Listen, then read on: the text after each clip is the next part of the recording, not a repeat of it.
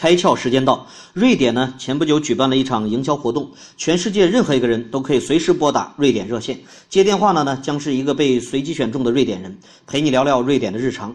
七十九天，总共有超过十八万人给瑞典打了电话，无形中呢拉动了旅游业。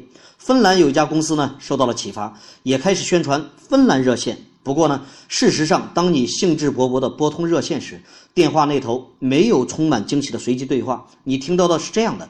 您所拨打的国家无人接听，想聊天的话，麻烦去找瑞典。